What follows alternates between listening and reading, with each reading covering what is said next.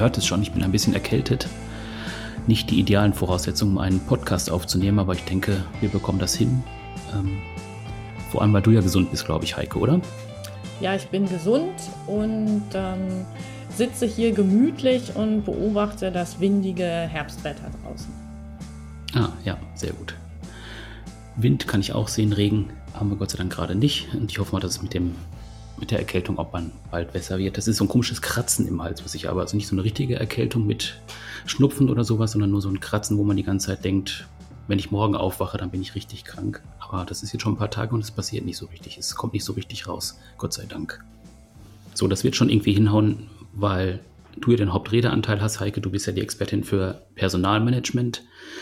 Ähm, in diesem Podcast befinden wir uns ja, das ist die zweite Folge. Wir haben letztes Mal was aufgenommen zum Thema Führung. Die Folge ist auch schon online verfügbar und heute soll es ums Thema Recruiting gehen. Ähm, wer wird dazu was erzählen? Ich habe gerade gesagt, die Heike ist auf der anderen Seite ähm, des Mikrofons sozusagen. Heike Andrischak.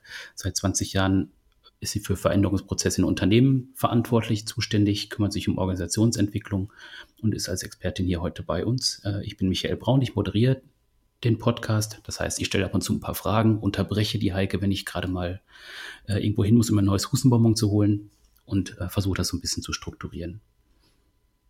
Du bist nicht nur der Moderator, sondern ja auch selber Arbeitgeber und von daher eben für mich auch als Gesprächspartner hier in diesem Podcast sehr interessant.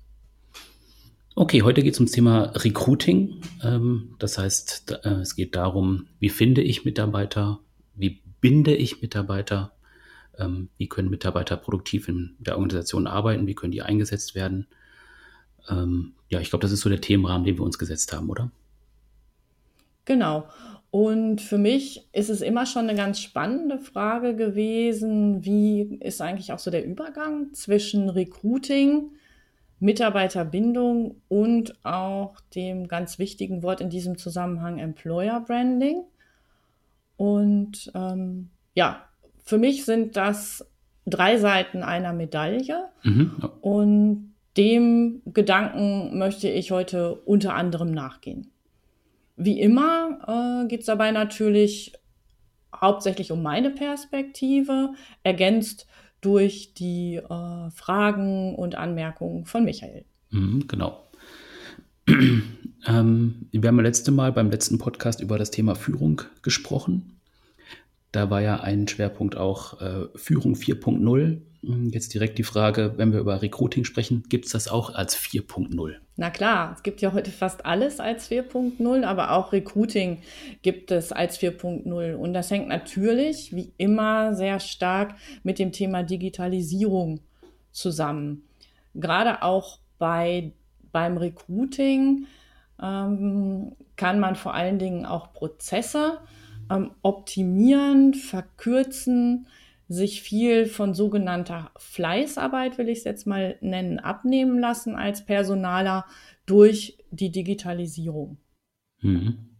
Wenn ich ähm, jetzt auf das Recruiting im Zusammenhang mit äh, dem Thema Mitarbeiterbindung oder auch mit dem Thema Employer Branding äh, gucke, fällt mir vor allen Dingen auf, dass das Thema Recruiting lange Zeit ähm, im Bereich Personal im Vordergrund gestanden hat. Also dass man sehr viel Energie ähm, investiert hat, um neue Mitarbeiterinnen und Mitarbeiter zu finden und die dann auch ins Unternehmen zu bekommen. Man hat sehr viel Zeit investiert in äh, die Frage, wie kann ich Prozesse optimieren und dabei eben auch Technik einsetzen und daher daher kommt eben 4.0.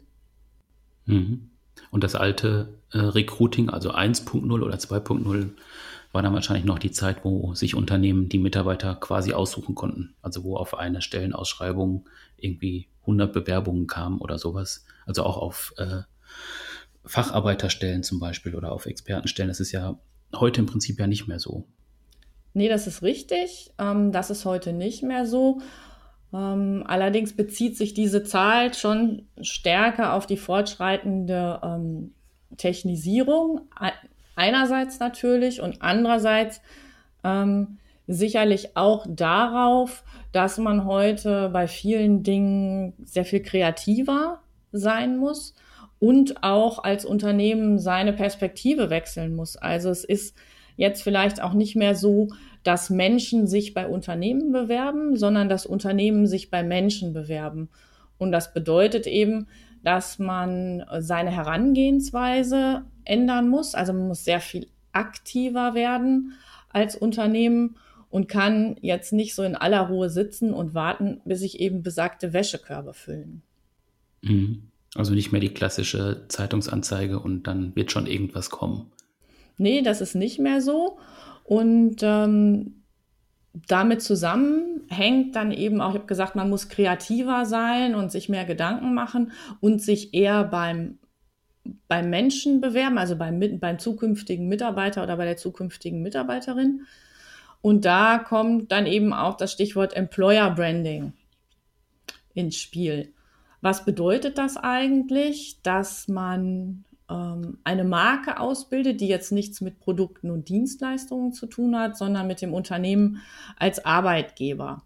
Das ist dann sozusagen die Arbeit, Arbeitgebermarke, kann man das so sagen irgendwie, oder? Genau, Employer Branding beschäftigt sich mit Arbeitgebermarkenbildung. Also es ist im Grunde ein Begriff für den Prozess der Bildung einer Arbeitgebermarke. Die Arbeitgebermarke selbst ähm, nennt man dann eben oft Employer Brand.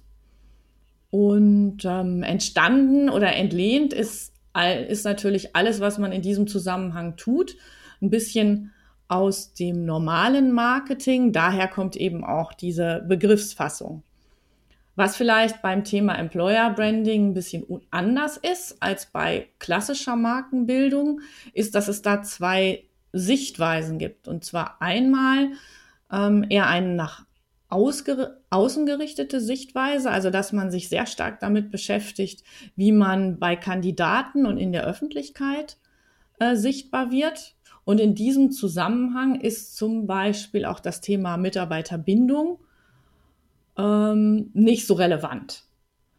Ähm, und die andere Sichtweise ist ähm, die Innensicht, nämlich dass man sich damit beschäftigt, wie äh, kann ich auch als Unternehmen alle Prozesse im Unternehmen gut gestalten, damit sich meine Mitarbeiterinnen und Mitarbeiter wohlfühlen, ähm, möglichst kommen, wenn ich an Kandidaten denke, und eben auch sehr lange bleiben. Und hier ist Bindung eben ganz, ganz zentraler Aspekt.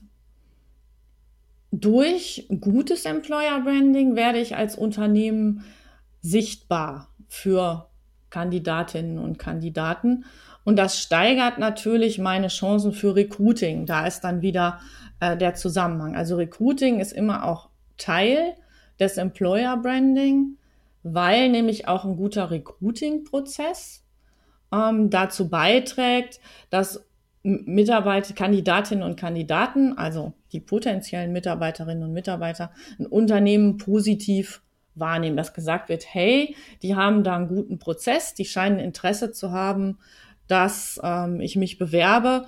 Ähm, interessantes Unternehmen.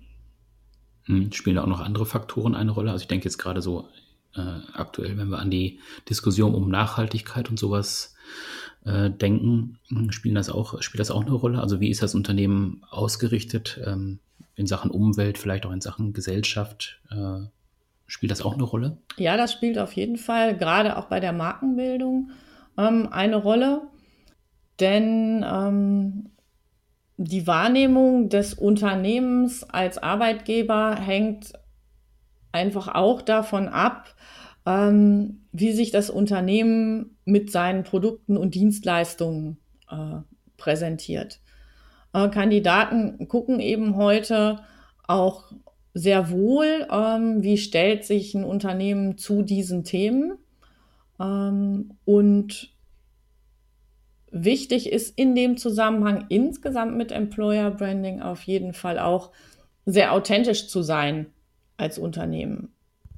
Das heißt, ähm, nicht auf die äh, Themen zu setzen, auf die alle setzen, sondern auf die Themen zu setzen, die das Unternehmen wirklich auszeichnen und die ähm, dann eben auch in der realen Situation, also wenn jemand im Unternehmen arbeitet, wiedergefunden werden können. Mhm.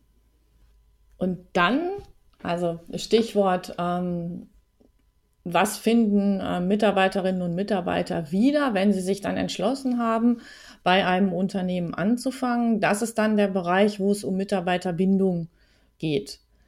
Ähm, das heißt, die Menschen fragen sich natürlich, ähm, kann das Unternehmen in der Realität bestehen? Und wenn sie die Frage mit Ja beantworten können, was also in der Realität bestehen, ähm, zum Beispiel was Prozesse angeht, ähm, was wirklich die Haltung zu so Themen ähm, wie Nachhaltigkeit angeht.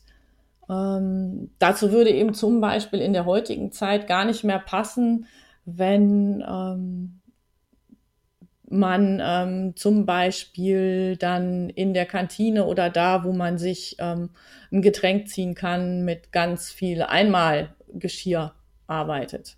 Aber es geht wahrscheinlich auch noch mehr in die Richtung, ähm, wie sind die Unternehmen generell ausgerichtet? Also wenn ich jetzt zum Beispiel mal an den äh, äh Automobilbereich denke, ist ja für Nachwuchs eigentlich immer ein spannender Bereich gewesen, weil ich da relativ viel forschen kann, relativ viel entwickeln kann. Ja ähm, bekommen natürlich durch den Dieselskandal, aber vielleicht auch eben durch die äh, Emissionsdiskussion dann immer so, ein, so einen negativen Touch, wo man vielleicht ist das noch das Richtige für mich, wird jetzt erst wieder dadurch spannend, wenn sich Unternehmen jetzt eben öffnen und sagen, wir ähm, gucken bei regenerativen Energien, wie wir äh, die nutzen können, wir gucken bei der Elektromobilität, bei Antrieben aus äh, alternativen Quellen, wie jetzt Wasserstoffantrieb zum Beispiel oder sowas.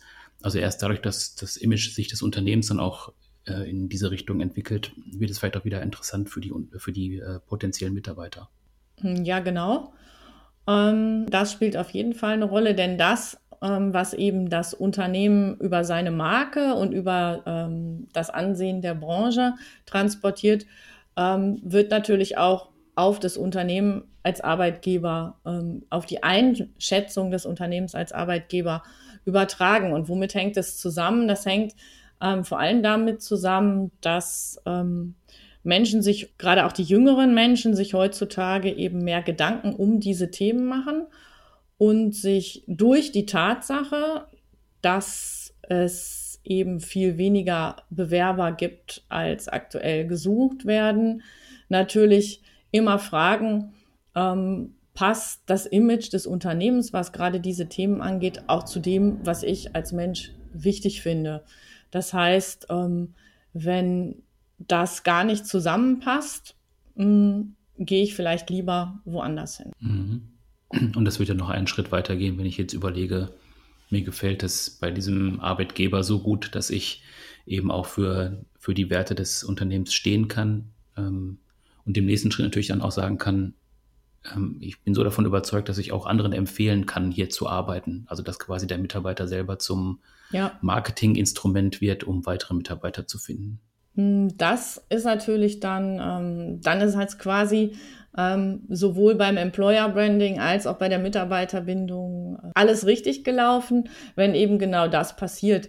Weil äh, das ist auch immer die gefürchtetste Frage in äh, Mitarbeiterbefragungen, wenn gefragt wird, würden Sie Ihr Unternehmen als Arbeitgeber an gute Freunde weiterempfehlen? Und wenn, wenn ein Unternehmen das schafft, dann ist einfach sehr, sehr, sehr viel ähm, richtig gelaufen.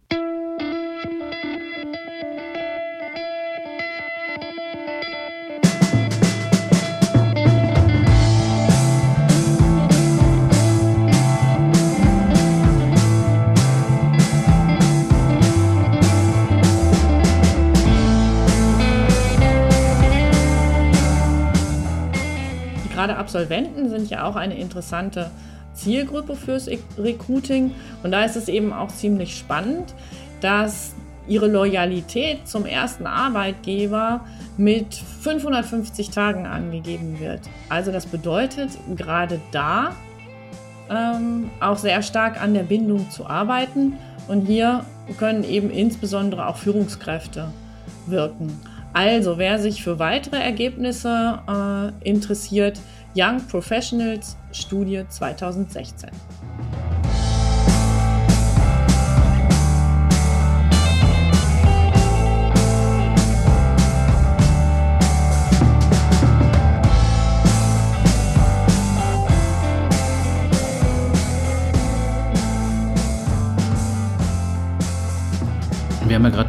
ersten Teil zum Thema Recruiting ähm, festgestellt, dass es im Prinzip zwei Seiten gibt. Einmal die Seite der Arbeitgeber und dann eben der Mitarbeiter, also auch der potenziellen Mitarbeiter. Äh, und du hattest ja so ein bisschen was dazu gesagt, was die Digitalisierung auch mit diesen beiden Seiten macht. Ähm, es kommt ja jetzt auch noch eine weitere Perspektive dazu, ähm, im Prinzip ähm, die künstliche Intelligenz, die jetzt auch Einzug hält in das Thema Recruiting. Ich habe das letztens bei einem äh, Termin bei IBM mitbekommen. Ähm, IBM hat ja auch eine eigene KI aufgebaut, Watson. Und Watson hilft eben dabei, im Unternehmen äh, die Karrieren zu planen von, Unterne äh, von Mitarbeitern. Äh, einmal eben aus der Sicht des Unternehmens selber, also dass die dann gucken können, welche Mitarbeiter mit welchen Kompetenzen haben wir und wie können wir die wo einsetzen. Aber auch auf der anderen Seite ähm, dass Mitarbeiter selbst ihre eigenen Talente pflegen können, dass die dann sagen können, ja, ich habe die und die Kompetenzen und wenn ich zu der einen offenen Stelle, die jetzt hier ausgeschrieben ist, noch ähm, das und das dazu lerne, dann wäre ich auch ein potenzieller Mitarbeiter, der da eingesetzt werden könnte. Das geht natürlich auch nach außen. Also das Tool kann auch dafür sorgen, dass man äh, auf dem Markt guckt, welche Mitarbeiter kämen potenziell in Frage ähm, oder welche, welche, welche Zielgruppe könnte ich ansprechen, dass das auf meine Stellenausschreibung passt. Ähm, hast du da so einen aktuellen Blick auf die, auf die, auf den Stand der Technik? Wie funktioniert KI? Wer setzt KI schon ein im Recruiting? Oder ist das tatsächlich noch relativ weit weg, dass es nur so Leuchtturmprojekte gibt, wie man das jetzt eben bei IBM zum Beispiel sieht? Ja, ähm, da ist der Stand der Dinge in Unternehmen tatsächlich noch sehr unterschiedlich. Und ähm, deshalb ist auch immer ganz genau äh, zu klären, was genau meine ich eigentlich mit KI. Ähm, oft äh, wird darunter dann schon verstanden, wenn ich ähm, einfach nur einen digitalisierten Prozess einsetze. Das ist aber letztendlich ähm, ja nicht KI, sondern da geht es wirklich eher um diese Themen, wie das auch ähm, im Rahmen von Watson passiert, nämlich dass ähm, diese sogenannte KI ähm, Dinge macht, die sonst wir Menschen machen, nämlich einfach zu gucken, ähm, ist da zum Beispiel ein Kandidat passig zu dem, was wir als äh, Stelle ausschreiben. Oder wenn man einfach nochmal weitergeht, eben auch zu analysieren, welche ähm, Menschen finden wir wo, äh, die für uns in Frage kommen.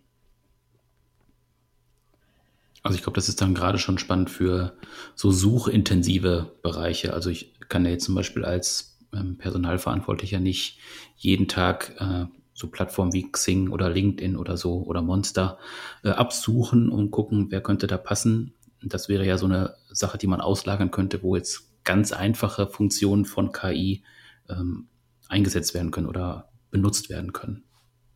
Hm, ja, genau. Ähm, und dennoch ist ähm, im Grunde der Einsatz da, oft in den Unternehmen noch nicht so, äh, nicht so zielgerichtet. Denn ähm, wo es relativ häufig eingesetzt wird, ist zum Beispiel bei der Bewerbungsanalyse. Das heißt, ähm, es wird, wenn eine Bewerbung eingeht, geguckt, ähm, passt das zu unserer ausgeschriebenen Stelle. In vielen Fällen wird noch nicht mal geguckt, ähm, passt das vielleicht zu einer anderen Stelle, auf die sich dieser Kandidat oder diese Kandidatin äh, eben jetzt nicht beworben hat.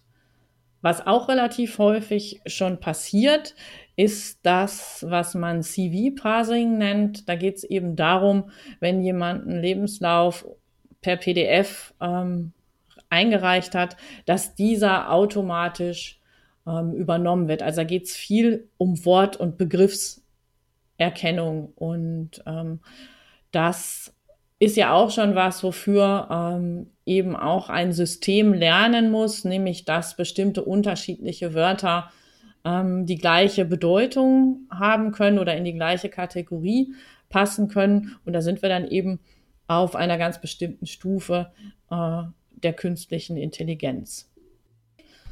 Ähm, also nicht überall, wo jetzt schon KI draufsteht, ist eben auch wirklich KI drin.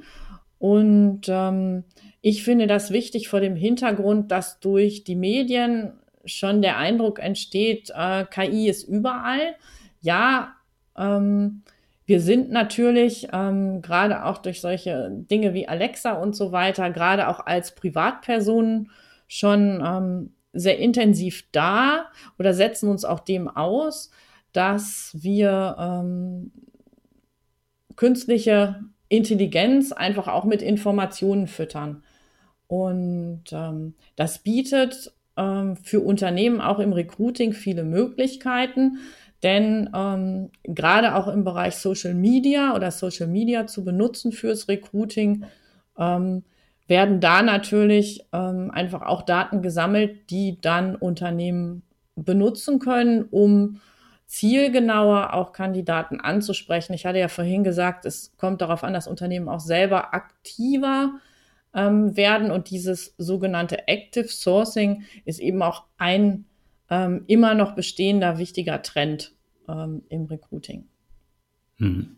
Was bedeutet das dann für ähm, Bewerber? Also können die dann zum Beispiel sich darauf einstellen, dass sie ihre Bewerbungen vielleicht auch so formulieren, dass die KI-freundlich sind? Also ich schreibe das und das und das da rein, weil ich weiß, die KI wird das, äh, wird das erkennen und dann meine Bewerbung anders bewerten, als wenn ich das ganz normal freigeschrieben hätte? Das finde ich jetzt nochmal einen interessanten Aspekt. Ähm, das wird eben häufig auch diskutiert, ähm, aber dann schon eher auf dieser Frage, wohin führt das? Nämlich vielleicht dazu, dass dann die KI des Unternehmens auf die KI des ähm, Bewerbers trifft, nämlich dass sich irgendwann auch auf der Gegenseite Systeme entwickeln werden, eben mit der KI des Unternehmens in irgendeiner Form äh, zu kommunizieren. Ähm, ja, und wenn ich, wenn ich da jetzt so einfach drüber nachdenke, weiß ich nicht, ob uns das dann wirklich weiterbringen würde.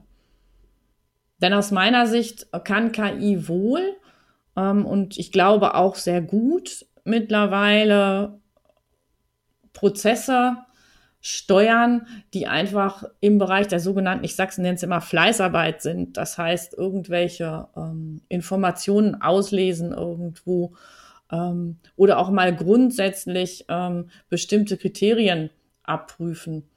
Aber was ich dann wichtig finde, ist zu bedenken, dass jedes KI-System immer nur so ähm, intelligent, so offen und so frei von irgendwelchen Vorurteilen ist wie diejenigen, die es anfüttern.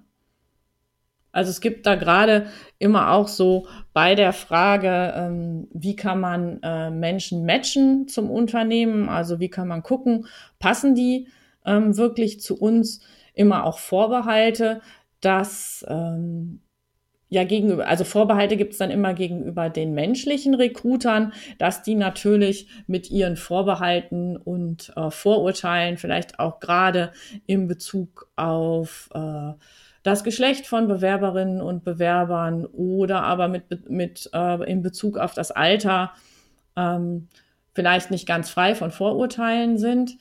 Ähm, aber das können eben auch Systeme sein, nämlich wenn sie äh, mit diesen Prämissen ähm, so implizit gefüttert worden sind, da, dadurch, dass eben ja Menschen die Daten ähm, in die Systeme einstellen, mit denen KI dann lernt.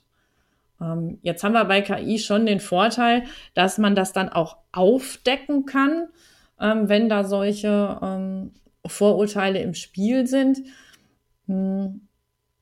Aber aus meiner Sicht bedeutet das eben auch, ähm, im Moment sind wir ja noch nicht so weit, dass wir sagen können, die ähm, KI lernt ähm, ganz ohne unser menschliches Zutun, äh, gerade im Bereich Recruiting. Und von daher müssen wir uns, glaube ich, zumindest keine Sorgen machen, dass der Recruiter in Zukunft überflüssig sein wird. Aber es gab ja schon in der Vergangenheit diese Experimente oder Versuche, dass man gesagt hat, wir anonymisieren die Bewerbungen und äh, lassen einfach äh, daran entscheiden, ähm, ja, welche Kenntnisse oder welche Fertigkeiten der Bewerber mitbringt. Also jetzt werden Sachen wie Alter, Hautfarbe, Geschlecht werden einfach ausgeschlossen. Dann wird einfach anhand der Kriterien, die jetzt äh, auch tatsächlich in der Stellenausschreibung stehen, wird dann ausgewählt. Das wird ja bei KI zum Beispiel wegfallen, weil die KI ja einfach dann tatsächlich auch anhand dieser Kriterien entscheidet, wenn man sie so gefüttert hat, wie du gerade auch schon gesagt hast. Genau. Das, das ist so. Ähm, und apropos ähm, Füttern und ähm, vielleicht einfach auch, ähm, wo gibt's äh, da vielleicht auch ähm, moralisch und ethische Grenzen, über die man diskutieren kann? Ähm, es gibt im Grunde schon die Möglichkeit, über einen sogenannten Retina-Check ähm, auf den Gesundheitszustand eines Kandidaten oder einer Kandidatin zu schließen oder aber dass im äh, Bewerbungsgespräch eine Kamera mitläuft, die dann aufgrund der Verteilung des Blutes im Gesicht ähm, sagen kann, ähm, ist das jetzt vielleicht die Wahrheit oder nicht ganz die Wahrheit oder sogar eine Lüge, ähm, die der Kandidat oder die Kandidatin da im Gespräch gerade äußert. Ähm, darüber kann man jetzt ähm, dann natürlich streiten, weil die Systeme sind relativ sicher. Ähm, ob das ähm, aus ethisch-moralischen Gründen ähm, gut ist. Und ähm, da gibt es natürlich gerade in Deutschland eben auch rechtliche ähm, Vorbehalte gegen dieses. Mhm. Da würde ich mir natürlich als Bewerber wünschen, dass ich auch einfach über so ein Tool verfüge, wo ich dann einfach mein Smartphone auf den, äh, auf den Arbeitgeber, auf den potenziellen Arbeitgeber richte und gucke, ob der jetzt mir auch die Wahrheit sagt über das Unternehmen und die Stelle. Dann wäre es wieder gleiches Recht ja. für alle sozusagen. Genau. Ähm, und da sind wir dann wieder bei dem, was ich vorhin schon sagte. Naja, irgendwann gibt es dann vielleicht ähm, so einen ähm, Widerstreit auf technischer Ebene. Ähm, aber was du auch gerade reinbringst, ist ja so die Frage, wie sieht denn der Bewerber das eigentlich, so das Thema ähm, KI? Ähm, mhm von Seiten der Bewerber gibt es natürlich bestimmte ähm, Vorbehalte. Ähm, das heißt, sie wünschen sich schon, auch auf den Menschen zu treffen. Zumindest, ähm, wenn sie eine gewisse Sicherheit haben, auch von ihrer Seite, dass es sich lohnt, ähm, sich das Unternehmen nochmal genauer anzugucken. Das heißt, dass sie für sich auch so eine Art Check gemacht haben, dass sie sagen, das passt, das ist interessant, da möchte ich jetzt auch ähm, weiter ins Gespräch gehen. Und das, der andere Aspekt ist, dass sich die Menschen natürlich auch eine Transparenz wünschen darüber, wann kommt KI im Bewerbungsprozess zum Einsatz und wann eben nicht. Das bedeutet zum Beispiel auch, es wird ja immer wieder auch diskutiert über sogenannte Chatbots. Ähm, und ich glaube, es gibt mittlerweile eine relativ hohe Akzeptanz, dass die so auf einem ersten Level des Kontaktes da sind. Wir kennen die ja auch oft, wenn es um Service-Themen geht, also dass man in irgendeiner Form zu irgendeinem Thema eine Frage hat oder man hat eine Störung irgendwo und so weiter. Und das Gleiche gilt da, wo, gilt da auch für den Bewerbungsprozess. Dass aber dann ab einer gewissen Stufe schon die Erwartung ist, dass eine Mensch-zu-Mensch-Kommunikation einsetzt. Wichtig bei dem Thema KI im Recruiting ist halt ähm, zu gucken, wo nimmt es vielleicht Arbeit ab, wo werden Dinge dadurch professioneller oder zumindest schneller? Denn Schnelligkeit ist ein ganz wichtiges Thema heutzutage bei, bei der Bewerbung. Äh, Bewerberinnen und Bewerber erwarten einfach, dass Dinge schnell passieren und dass sie relativ schnell eine Rückmeldung zu irgendwas bekommen. Mhm. Und ähm, dass dann letztendlich aber der Bewerber an sich ähm, die Entscheidungsgewalt behält.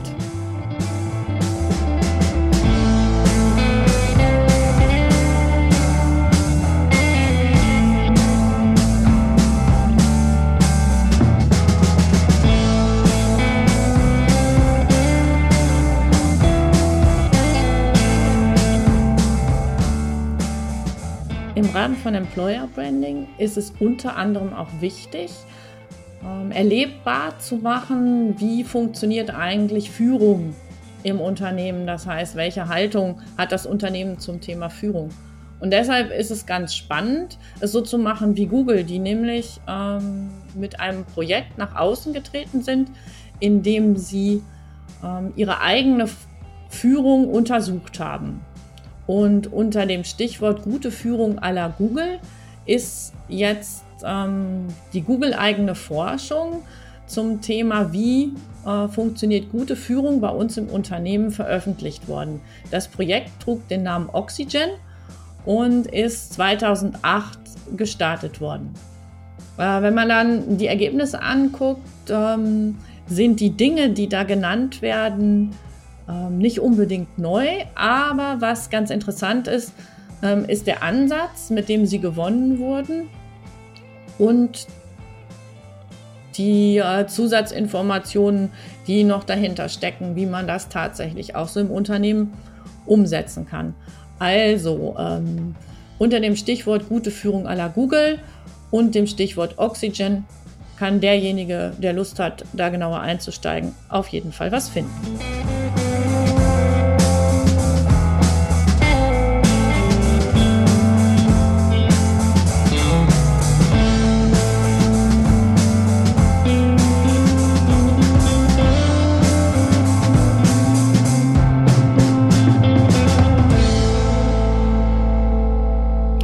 Am Anfang unseres Podcasts davon gesprochen, dass äh, wir drei Seiten einer Medaille vorliegen haben. Recruiting, Employer Branding und Mitarbeiterbindung. Ähm, ich würde jetzt sagen, Mitarbeiterbindung hat für mich jetzt erstmal nicht direkt was mit Recruiting zu tun. Warum ist das für dich trotzdem ein wichtiges Element in diesem Zusammenhang? Kannst du dazu ein bisschen was sagen? Das würde ich mal gerne wissen, wie du das da einsortierst. Ja, ähm, für mich hat das ähm, deshalb was mit, ähm, auf jeden Fall was mit äh, Recruiting zu tun, weil ähm, der Übergang auch so fließend ist. Und äh, viele Unternehmen meinen, Mitarbeiterbindung fängt erst an, wenn der Mitarbeiter tatsächlich seinen Arbeitsvertrag unterschrieben hat. Das ist aus meiner Sicht aber nicht so. Es gibt ja auch noch diese Zwischenzeit. Also wenn ich Gespräche geführt habe und mich als Arbeitgeber für eine Kandidatin oder einen Kandidaten entschieden habe, gibt es ja immer noch diese Zwischenzeit, bis dann der Vertrag unterzeichnet wird. Und heutzutage muss man sagen, im Grunde genommen auch von der Vertragsunterzeichnung noch bis der Mensch tatsächlich in der Tür steht an seinem ersten Arbeitstag. Weil das ist zum Beispiel auch eine Erfahrung, die viele Unternehmen machen, dass Vertragsunterzeichnung nicht zwangsläufig bedeutet, dass äh, Mitarbeiterinnen und Mitarbeiter auch wirklich an ihrem ersten Arbeitstag kommen. Gerade im Bereich der Ausbildung passiert es relativ häufig, dass ähm, ganz kurz vorher abgesagt wird. Und ähm, aber auch diese Betreuung vom Gespräch, von der Entscheidung bis zur Vertragsunterzeichnung ist noch ein Thema, das viele Unternehmen gar nicht so berücksichtigen und in der Zeit eben zum Beispiel gar nicht mit Kandidaten kommunizieren. Und ähm, auch da kann man einfach als Unternehmen sich doch immer noch wieder ähm, in Erinnerung rufen und eben eine Bindung aufbauen. Also da geht es dann aus meiner Sicht einfach auch schon um Bindung. Hm, das habe ich jetzt auch schon häufiger bei Unternehmen gehört, die dann einfach sagen, wir haben jetzt einen Mitarbeiter gefunden, der soll aber dann nicht am ersten Arbeitstag auch seinen ersten wirklichen Kontakt mit dem Team haben, sondern er wird vielleicht schon mal eingeladen zu regulären Teambesprechungen, vielleicht auch zu einer Mitarbeiterfeier oder zu einer Veranstaltung, wenn es jetzt zum Beispiel eine Hausmesse ist oder sowas oder wenn es irgendeinen anderen Bereich betrifft, ähm, dass einfach im Prinzip der sich schon als zugehörig fühlt, wenn er seinen wirklichen ersten Arbeitstag hat. Genau. Oder man kann ihn eben auch ähm, schon einladen in bestimmten ähm, Netzwerken ähm, mit aktiv zu sein oder ihm einfach auch ähm, schon sehr weit, bevor, bevor er kommt, nochmal relevante Informationen für seinen ersten Arbeitstag zu schicken. Und damit meine ich jetzt nicht die Imagebroschüre des Unternehmens, sondern wirklich was, was ähm, für ihn dann hilfreich sein kann an seinem ersten Arbeitstag. Mhm. Er könnte natürlich auch, je nachdem, wie lange es dauert, bis er tatsächlich seinen ersten Arbeitstag hat, auch nochmal ein interessanter Ansprechpartner sein für das Unternehmen oder für die Organisation im Unternehmen, äh, wenn es darum geht, bestimmte Prozesse im Unternehmen zu betrachten, weil er einfach noch die Außensicht hat. Das ist vielleicht auch nochmal eine andere Perspektive, die er dann einnehmen kann und da auch nochmal dem Unternehmen dann helfen kann. Genau, ja, ist auch nochmal ein ganz, also eine ganz, eine ganz spannende, eine ganz spannende Sache. Und wo du jetzt auch nochmal das Stichwort Prozess hier in den äh, virtuellen Raum wirfst, ähm, da ist eben auch, und deshalb sage ich auch, dass Bindung und Recruiting ähm, zusammenhängen. Ähm, ein potenzieller ähm, Mitarbeiter, eine potenzielle Mitarbeiterin versucht natürlich auch, sich ähm, auf allen möglichen Wegen schlau zu machen über das Unternehmen. Und da gibt es ja auch unterschiedliche Bewertungsplattformen. Unter anderem ist da auch Kununu. Und da geht es ja auch darum, dass Themen bewertet werden, die sehr stark mit Mitarbeiterbindung zu tun haben. Und wenn es mir eben gelingt, ähm, meine internen mit meine bereits vorhandenen Mitarbeiterinnen und Mitarbeiter total zu begeistern fürs Unternehmen, dass die eben einfach auch positive Statements ähm, abgeben, dann habe ich natürlich auch gewonnen im Sinne von, ähm, ja, der, ähm, der Mitarbeiter ähm, kommt ins, wenn ich da, wenn ich da wirklich hingehe, finde ich auch eine Situation vor, mit der ich zufrieden sein kann. Und ähm, wenn ich wirklich in Mitarbeiterbindung investiere, und das ist nochmal die andere Beziehung zu Recruiting, spare ich mir eben auch äh, so manche Suche. Mhm. Das ist in gewisser Weise aber auch wieder äh, ein Führungsthema, denke ich. Also so wie wir das beim letzten Podcast auch schon besprochen haben, gerade wenn es um den Dialog geht zwischen neuen Mitarbeitern und Mitarbeitern, die schon länger im Unternehmen sind, aber auf der anderen Seite auch zwischen jungen Mitarbeitern und älteren Generationen. Also wenn es jetzt auch darum geht, wie kann da das Zusammenspiel funktionieren? Wie kann auch vielleicht die Wissensweitergabe funktionieren oder auf der anderen Seite eben, wie können ältere Mitarbeiter oder die schon länger im Unternehmen sind, auch einfach eine andere Perspektive bekommen durch den Mitarbeiter, der jetzt einfach neu dazukommt?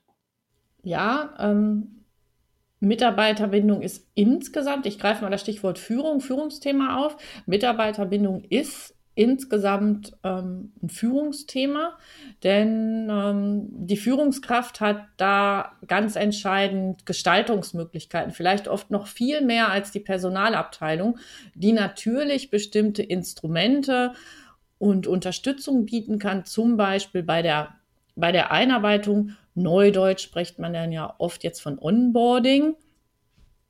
Und die Führungskraft ist aber letztendlich derjenige oder diejenige, äh, die das aktiv gestalten kann. Das heißt, die Führungskraft wird vielleicht diejenige oder denjenigen aussuchen, ähm, die oder der die ähm, neuen Mitarbeiterinnen und Mitarbeiter betreut. Und ähm, gerade da kann man eben schon viel falsch oder viel richtig machen, ähm, indem man eben nicht den absoluten Experten im Fachgebiet aussucht, sondern zum Beispiel äh, ein eine Person aussucht, die auch Lust hat, ähm, mit anderen, andere Menschen zu betreuen und jemandem einen guten Einstieg zu verschaffen. Und das sind manchmal auch die Experten, aber eben nicht immer. Hm, also ich kenne das aus dem Ausbildungsbereich, dass es dann ja oft eben äh, ja sozusagen Betreuer gibt im Unternehmen, also irgendwie über so ein Patenprogramm oder sowas funktioniert das dann. Ähm, das muss aber ja nicht auf den Ausbildungsbereich im Prinzip beschränkt sein. Genau, das ist so die klassische Vorgehensweise, dass eben äh, bei diesem sogenannten Onboarding eben ein Pate benannt wird, der für eine gewisse Zeit ähm, den neuen oder die neue betreut. Dazu gehört aber auch, ähm, gerade während dieser ersten Zeit relativ häufig Gespräche zu führen.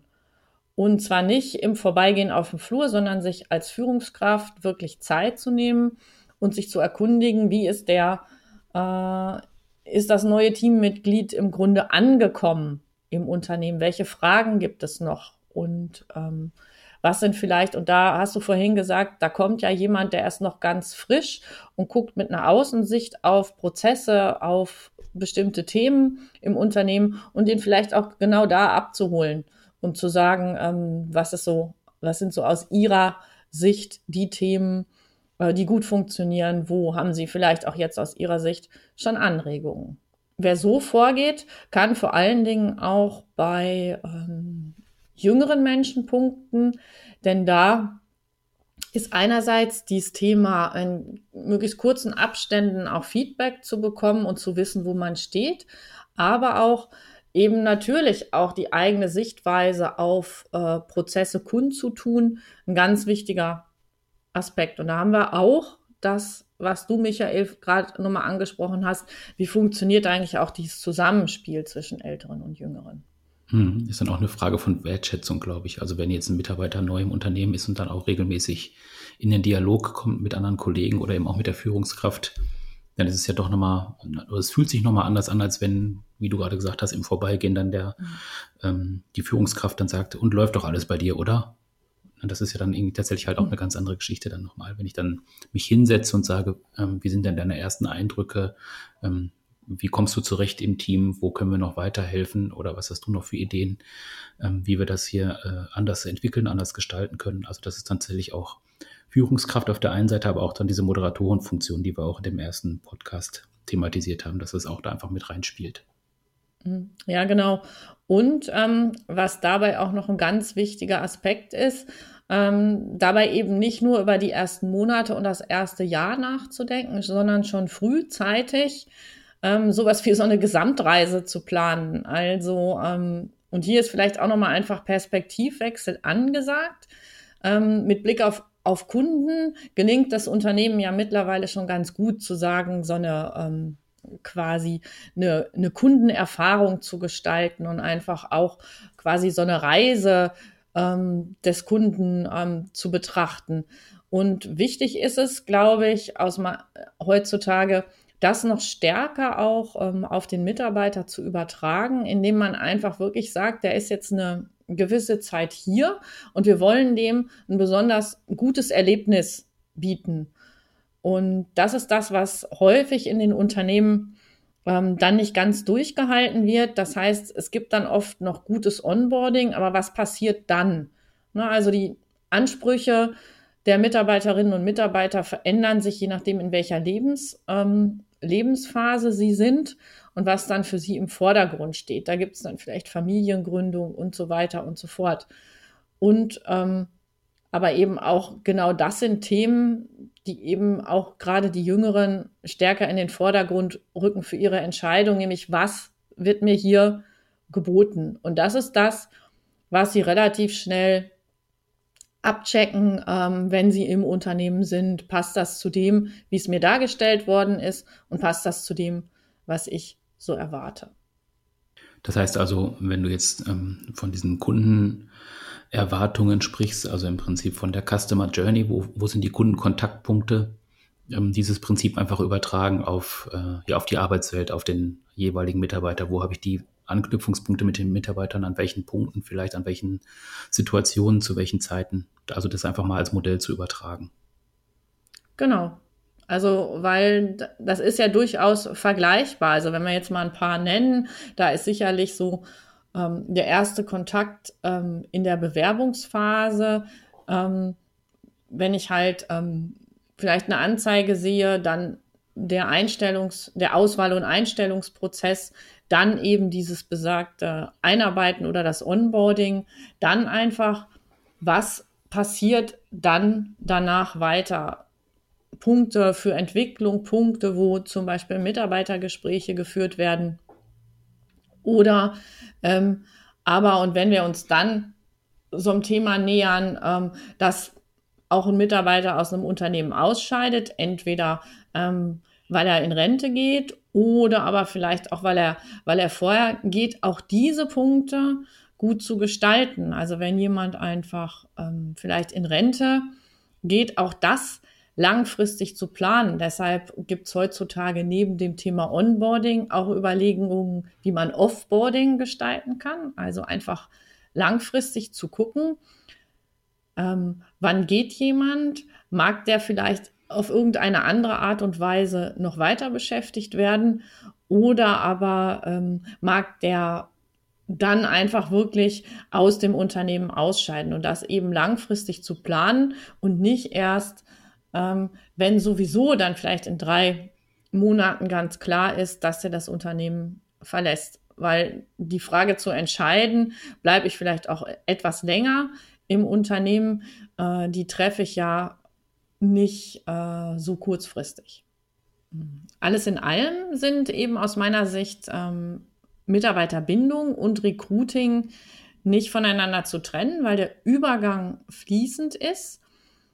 Und ähm, je enger ich auf diesem ganzen Weg, den ich gerne auch als Employee Journey bezeichnen möchte, ich, also je enger ich auf diesem Weg eben am Kandidaten und späteren Mitarbeiter dranbleibe, desto besser. Das spart wirklich ziemlich viel Geld für die Suche.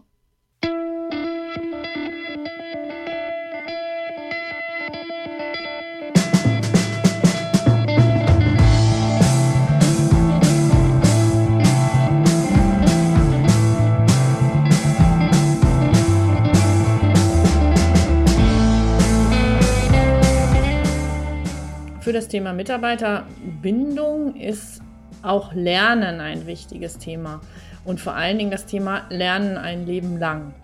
Und hier möchte ich heute eine Empfehlung aussprechen von einem Autor, Wissenschaftler, Vortragsredner, nämlich von Gerald Hüther, ähm, der echt so mein Favorite ist, wenn es um das Thema Gehirnforschung geht. Und zwar hat gibt es da ein Hörbuch von ihm, die nennt sich Lernen ein Leben lang und genauer gesagt Bedienungsanleitung für ein menschliches Gehirn. Ähm, und das, was er sagt, ist genauso wie der Titel. Also viel Spaß beim Reinhören.